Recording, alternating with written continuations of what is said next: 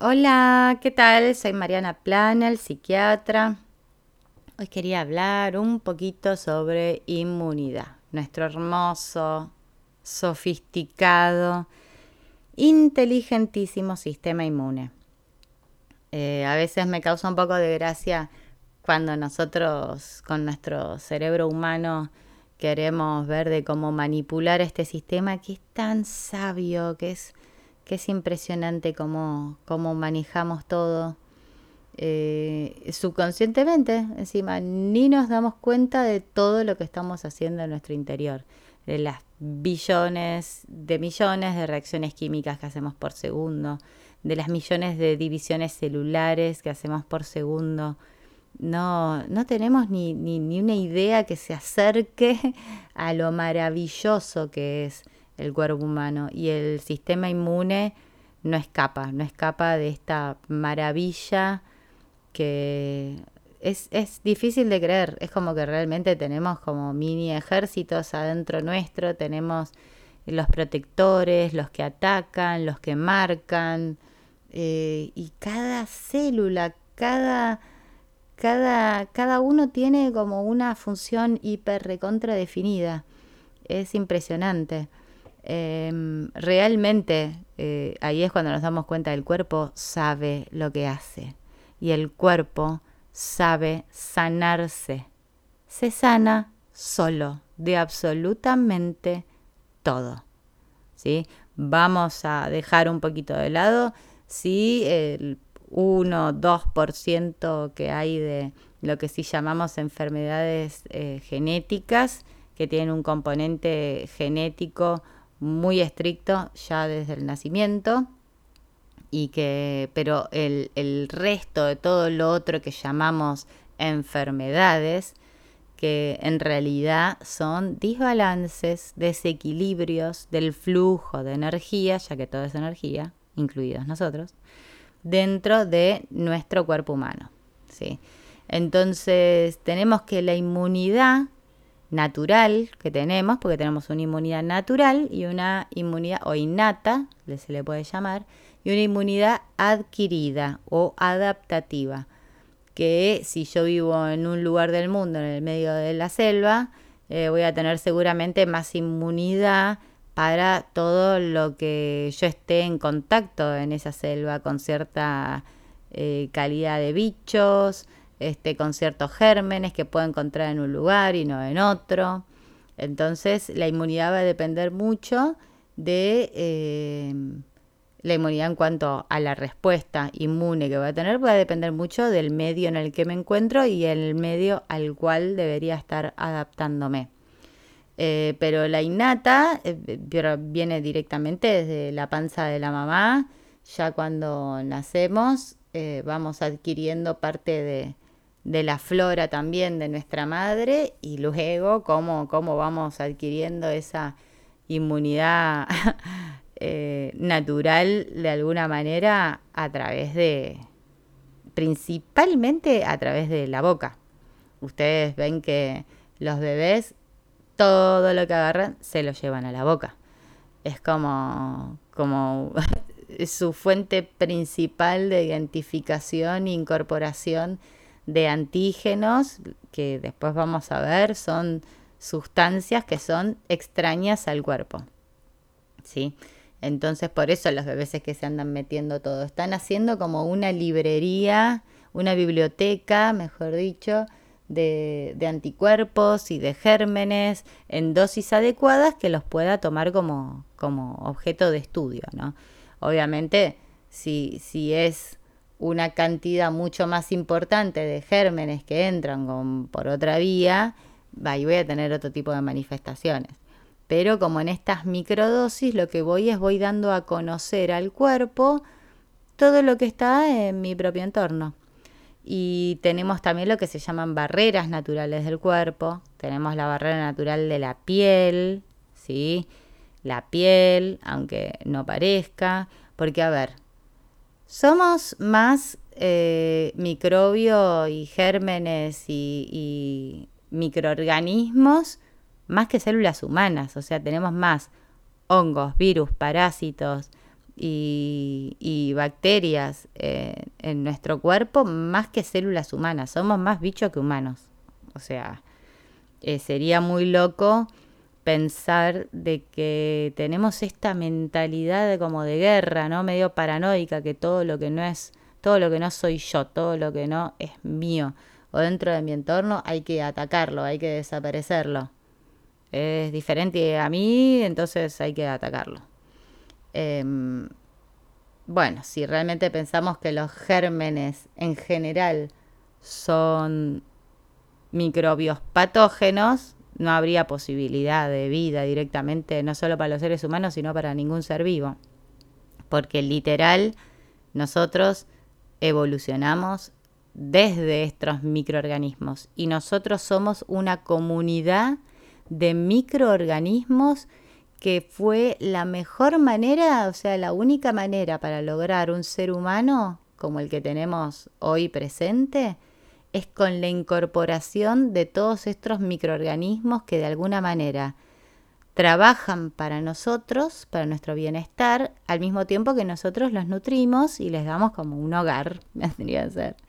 Es como una colaboración increíble la que tenemos adentro del cuerpo, que también se puede ver esa colaboración en la naturaleza, que justamente formamos parte de la naturaleza, no estamos apartados de ella, formamos parte de ella, eh, la biodiversidad que hay y cómo todo actúa en colaboración con el todo. Nadie anda como atacando porque sí a otro, porque sea diferente. Eh, se puede ver en la naturaleza que solo se ataca cuando hay una, una percepción de amenaza. Eh, pero bueno, nosotros aparentemente percibimos la amenaza en todos lados. Eso va a haber que cambiar un poquito ese pensamiento. Si no, esa idea de paranoia nos lleva directamente a, miedo, miedo a todo, miedo a enfermarme, entonces miedo a salir de mi casa, entonces miedo a comprar las cosas en el chino que las tengo que lavar con lavandina y al mismo tiempo estoy usando la lavandina que me está alterando la flora de mi piel, ¿sí? Natural, la estoy alterando porque me estoy de alguna manera esterilizando ciertas zonas que qué pasa después. Empezamos con picazones, con urticarias, con máculas, con de todo, porque estamos nosotros externamente alterando algo que estaba bien por sí solito. No necesito ponerme alcohol en gel cada dos por tres. No necesito ponerme alcohol en las manos. El alcohol deshidrata me deshidrata la piel, la piel deshidratada va a tener microorganismos deshidratados que se van a morir. Y, eran parte de nuestros, de los gérmenes amigos que nos defienden y los estamos matando. Eh, entonces me interesaba mucho hacer este audio para darnos cuenta un poquito de qué actitudes estamos tomando en el presente todos los días. Eh, no solo tenemos la piel como barrera, sino que tenemos las mucosas y dentro de, todo lo que son los, los órganos tienen su epitelio, vendría a ser como su propia pielcita interna. Eh, los órganos que tienen comunicación con el exterior, como los pulmones, el, el, tubo digestivo entero, tiene como esta pielcita que, separa el afuera del adentro. Entonces en el estómago, por ejemplo, vamos a tener una de las barreras naturales, es el ácido que hay en el estómago, que el, estómago tiene principalmente ácido clorhídrico y tiene un pH ácido. ¿Por qué? Porque dentro de todo lo que nos metemos por la boca y tragamos, y para digerirlo necesitamos este medio ácido para que, actúen las proteínas que llamamos enzimas, que son las que digieren y procesan la comida que comemos, pero también este ácido mata muchas cosas que nos harían mal. Entonces, este ácido nos está ayudando a que justamente esas cosas que nos hagan mal nos sigan vivas o en estado activo hacia el resto del tubo digestivo. Lo mismo que en, en el intestino tenemos la flora natural, del intestino, las bacterias buenas, como le llaman ahora la microbiota, en donde dicen también que está el tercer cerebro, digo, porque el primero, yo primero voy a decir que el primer cerebro está en el corazón, porque en realidad es el más potente, electromagnéticamente hablando. Eh, luego está el cerebro per se, ¿sí? Y nuestro tercer cerebro se le llama así por la cantidad de neuronas y de conexiones neuronales, tejido nervioso que hay en estas zonas, que son los intestinos, y que además influyen absolutamente directamente sobre nuestro sistema nervioso central, sobre nuestro cerebro. Así que eh, muy importante tener una microbiota saludable. Pero ¿qué pasa cuando nos llenamos de antibióticos o de comida que ya vienen inyectados con antibióticos?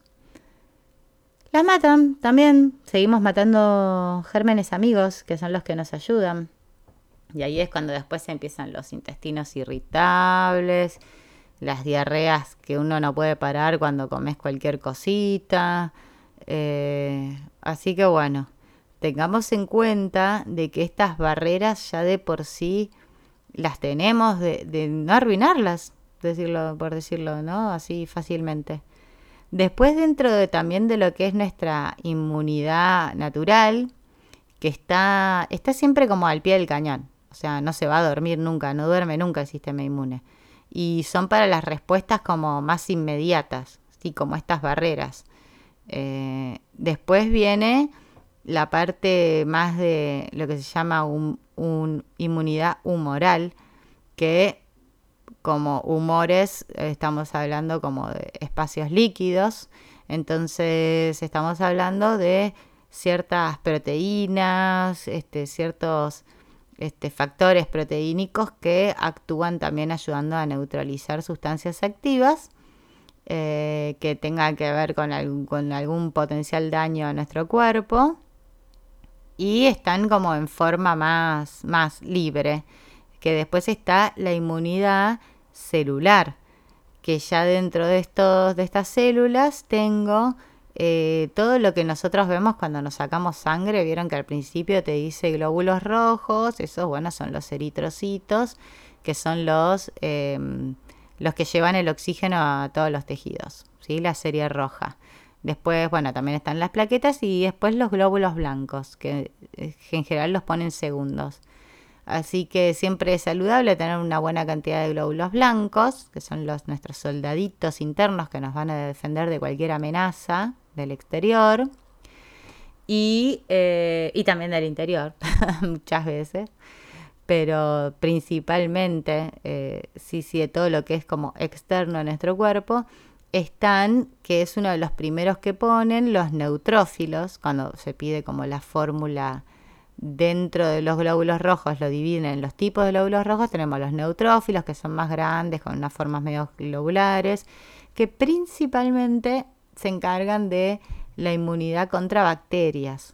¿sí? Todas las bacterias malas van a ser de alguna manera deglutidos, porque este tipo de células se les llama fagocitos, porque fagocitan.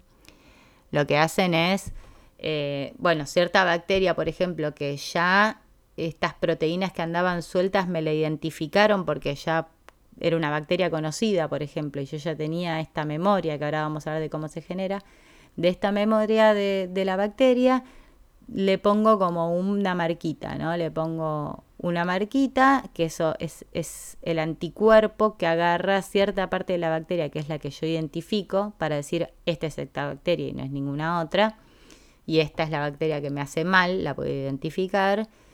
Eh, estos fagocitos van como los neutrófilos, bueno, hay otros macrófagos, hay, hay varios, depende de dónde estemos en el cuerpo, que se van acercando, atraídos por ese marcador que es el anticuerpo, se van acercando y como que lo terminan abrazando y blup, lo meten para dentro de la célula donde la van desarmando, desactivando para después poder eh, desecharla del cuerpo. Eh, después tenemos los linfocitos dentro de la serie blanca que se encargan principalmente de todo lo que tiene que ver con lo que llamamos virus. Después vamos a ver que los virus ya no los tomamos como agentes patógenos, sino como mensajes de texto entre especies. El que quiera buscar puede buscar exosomas, así como suena. Estos linfocitos, por ejemplo, tienen también em, como unos subtipos, ¿no? Que las famosas células T, células B, No sé si habrán escuchado, por ejemplo, los pacientes que dicen que tienen HIV, eh, le miden no solamente la cantidad de carga viral, sino también los linfocitos T, sobre todo los T4, porque tenemos T4, o sea, que se le llama CD4 helpers o CD8 killers. Las helpers en general lo que hacen es como ayudar a esta identificación de esos anticuerpos para para, activar a otras células también, para generar más anticuerpos y para, activar a estas células fagocíticas para que se coman a ese microorganismo en particular, y las killers que son directamente eh, asesinas, como su nombre se dice.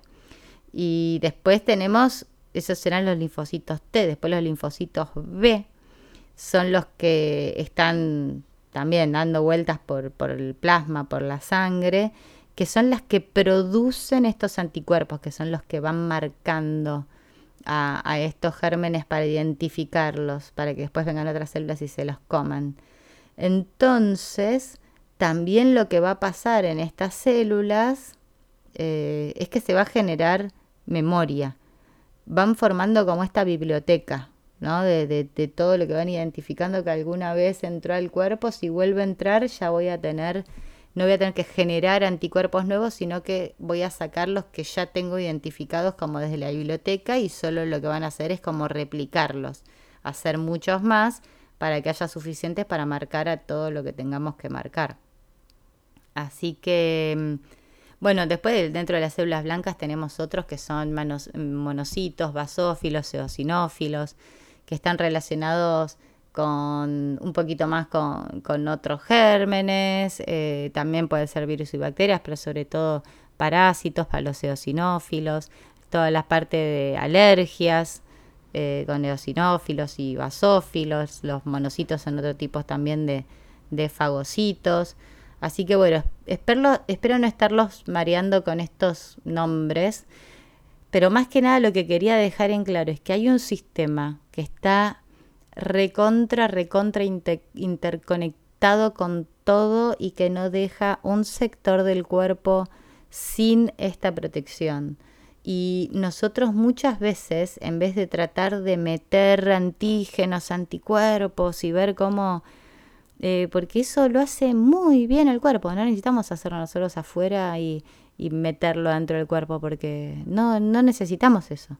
Lo que necesitamos, por ejemplo, es reconocer qué es lo que necesita nuestro sistema inmune, tanto las barreras naturales que nombré, como toda la parte de, proteínas y toda la parte de eh, la inmunidad celular.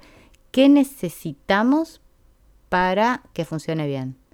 Y también qué cosas podemos llegar a hacer que puede llegar a ser perjudicial para este sistema inmune. Porque si yo tengo algún problema, por ejemplo, hepático, en donde eh, en el hígado muchas veces eh, es, el, es el órgano fundamental para poder generar estas proteínas que son los anticuerpos. Si yo tengo mal el hígado voy a poder hacer menos cantidad de anticuerpos o de menor calidad. Entonces voy a, ya voy a bajar la, la eficiencia del sistema inmune.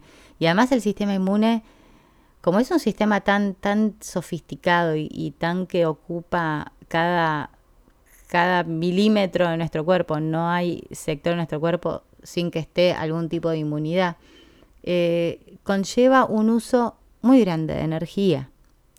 Por eso, cuando nosotros tenemos que sí eh, tuvimos contacto con algún patógeno que nos enferma, Em, y nos enfermamos realmente, caemos con un cuadro así de gripe, de neumonía, de infección urinaria, de lo que sea, eh, mientras mayor sea la actividad del sistema inmune que necesito para poder restablecer mi salud, mm, voy a tener mucho menos energía para todo lo demás.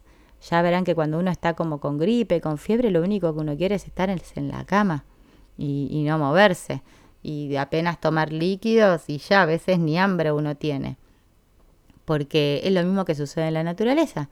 Si uno ve que hay un ciervito en el bosque que se, con una rama se hace un tajo y lo vas a ver que no se desespera, ni se vuelve loco, ni sale corriendo a buscar al doctor de los ciervos, sino que se queda sentadito y descansa.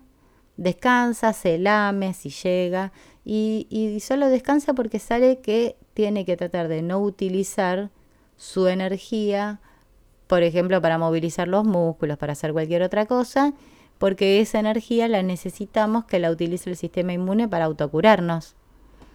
Entonces, el problema es que muchas veces en nuestra vida de piloto automático, de acá para allá, que tengo que hacer esto, que hacer lo otro, claro, uno te dice, bueno, quédate en cama un par de días tomando, viste, sopita, eh, caldo de gallina, como en Perú que le dicen el caldo levanta muertos, eh, solo hidratándote y descansando y te mejoras. Pero claro, imagínate que a nuestro jefe le digamos, estoy con unas liñitas de fiebre, me voy a tomar unos días hasta sentirme mejor. Bueno, nos echan, ¿no? Entonces a veces está esa puja y claramente deberíamos elegir eh, protegernos y tratarnos bien antes que conservar un trabajo, pero bueno, es totalmente entendible que muchas veces nosotros tenemos miedo de tomar ese tipo de decisiones, eh, pero bueno, a la larga si la logramos, uno definitivamente va a poder encontrar un trabajo que no tenga que elegir entre mantener mi salud o mantener el trabajo. ¿No? Me suena como que ya son energías medio incompatibles que alguna de las dos va a tener que sufrir. Así que, ¿no? Yo como digo, tenemos que trabajar en nuestro autoamor, en nuestra autoestima. La mejor sería elegir la salud, nuestra salud. Porque además nuestra salud también influye en la salud de la gente de nuestro entorno, porque ya vemos que cuando uno está mal, tenemos a los padres que se preocupan, los hermanos, los amigos, y generamos en ellos también pensamientos negativos que después ellos tienen que lidiar con esas preocupaciones y esos sentimientos negativos, y es como una gran bola que, que después nos va, nos va inundando a todos de, de pensamientos negativos y de, uy, ¿qué me va a pasar? Y de esta cosa medio de víctima, de que, uy, seguro que me pasa esto y me van a tener que operar y después me van a hacer esto y qué vacuna me tengo que poner. ¿Qué vacuna? No, no, no es para nada necesario. Ya entre la inmunidad de, de, rebaño, que es absolutamente natural, siempre los virus, o sea, como son también, vamos a llamarle virus por ahora, como son también eh, organismos que están tratando de adaptarse, lo voy a decir mejor con bacterias porque aplica una parte solamente a lo que serían los virus. Pero se están también tratando de adaptar, o sea, se van adaptando. Igual los virus, los mensajes de texto se van actualizando, se van hablando de otras cosas, de otras maneras, de lo nuevo que está apareciendo. Entonces todo está en evolución, no solo el ser humano. Entonces estos microorganismos que van evolucionando y que por ejemplo se van adaptando a que ciertos antibióticos no los mate, que con el uso de antibióticos lo único que hago es que se terminen adaptando cada vez más y cada vez menos antibióticos van a ser efectivos. Em, estas bacterias que van evolucionando, todo cuando llegan a nuestro cuerpo con una versión nueva, yo ya tenía la memoria, pero como es una versión actualizada, y bueno, voy a tener que laburar un poco más con la inmunidad para, para sacarla, y así también yo también me termino actualizando. El problema vuelve a ser esta, esta visión ¿no? de paranoica de, guerra de que hay que matar a todos los gérmenes cuando en general somos gran parte germen. Eh, esta idea de que, de que hay que esterilizar todo. No, no, tenemos que identificar cuáles son las bacterias buenas y cuáles son las malas. Y las que son las malas, si uno está bien, que volvemos a esto, decía, de Pasteur y de Bechamp, que es el microbio el que me enferma o es el caldo de cultivo, o sea, mi sangre y mi emocionalidad, mi energía, la que está como auspiciando el sobrecrecimiento y, y, la activación de un germen en particular. Porque ahí tengo que cambiar un poco el caldo de cultivo, la energía de ese caldo de cultivo y la bacteria directamente no va a proliferar en ese medio. ¿sí? Pero pongamos que es algo nuevo para toda la, humanidad y justamente lo que hacemos es varios empiezan a infectar, los que están mejor de cuerpo menos síntomas van a tener, los que estén un poquito peor, de peores, en peores condiciones, van a tener más sintomatología, pero es hasta que un grupo, una masa crítica más o menos ya entró en contacto con este nuevo germen, que a través, ya veremos también, de los virus y de otras maneras, eso se va como como extendiendo a lo largo de toda la población de ese lugar y logramos en un gráfico estadístico es como esa campana de Bell, ¿no? Una, como una montañita, así que sube, llega arriba y después va bajando. Esto pasa con todos los gérmenes nuevos.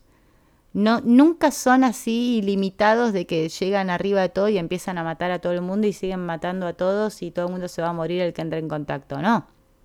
Con el tiempo, a medida que ya la mayor parte de la gente está presentada ante ese antígeno, ante ese organismo, ya lo empezamos a tomar como que, ah, bueno, listo, ya es nuevo, ya existe, ya sé cómo manejarlo, ya el sistema inmune lo tomó la mano y lo empieza a comunicar al resto de la especie de que así es como se lidia con este microorganismo. Y listo. Entonces, ¿qué podemos hacer nosotros para mejorar nuestra inmunidad? Mejorar nuestra energía. Si tenemos más energía, vamos a tener mayor respuesta de inmunidad. Todo lo que sube la energía, que es juntarse con amigos, cantar, bailar, pasarla bien, decirnos cosas positivas, alejarnos del, del pesimismo, de la negatividad. Y también otras cositas que podemos hacer es investigar ¿sí? sobre vitaminas, porque hay muchas vitaminas que utilizamos, que muchas el cuerpo las hace, pero muchas necesitaríamos suplementarlas desde el afuera y otras como la vitamina C que no la producimos, no nos queda otra que meterla desde afuera pero sí está lindo el ponerse a investigar, viste, qué dosis, porque en general son dosis muchas más grandes de las, las que recomiendan, las que necesitamos, porque estas vitaminas van a actuar como de cofactores, de ayudantes a todas estas proteínas, a todas estas células, a todas las barreras que nos ayudan a mantenernos sanos. Así que bueno, hoy les quería dejar este temita, pero está para seguir hablando mucho más. Así que por hoy los dejo. Besos.